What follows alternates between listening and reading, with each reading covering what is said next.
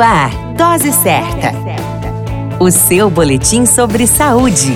Dose Certa.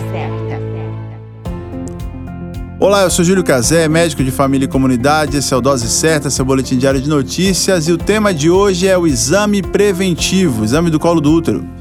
O exame preventivo do câncer do colo do útero, chamado Papa Nicolau, é a principal estratégia para detectar lesões precursoras e fazer diagnósticos precoces da doença. Sua realização periódica permite a detecção precoce e reduz a mortalidade pela doença, o chamado câncer do colo do útero. O exame é realizado em postos ou unidades de saúde em rede pública que tenham profissionais capacitados ou instituições privadas que se disponham a fazê-lo. Geralmente, o exame preventivo é indolor, simples e rápido. Pode, no máximo, causar um pequeno desconforto para a mulher que é examinada. Para garantir um resultado correto, a mulher não deve ter relações sexuais, mesmo que com um preservativo, no dia anterior ao exame e evitar também o uso de duchas. Medicamentos vaginais e anticoncepcionais também estão contraindicados 48 horas anteriores à realização do exame. É importante também que não estejam menstruadas essas mulheres, porque a presença de sangue pode alterar o resultado.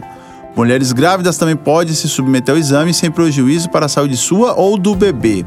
De acordo com o Instituto Nacional do Câncer, quem deve fazer e quando deve fazer o exame preventivo é toda mulher que tem ou já teve vida sexual e que esteja entre 25 e 64 anos de idade. Devido à longa evolução da doença, o exame pode ser realizado inclusive a cada três anos. Para maior segurança do diagnóstico, os dois primeiros exames devem ser anuais. Se os resultados estiverem normais, a sua repetição só será necessária após três anos.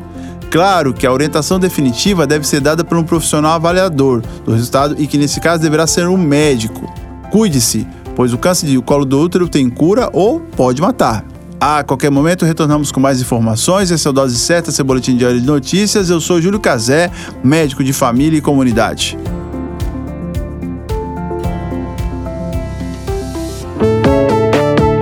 Dose Certa, o seu boletim sobre saúde. Dose certa.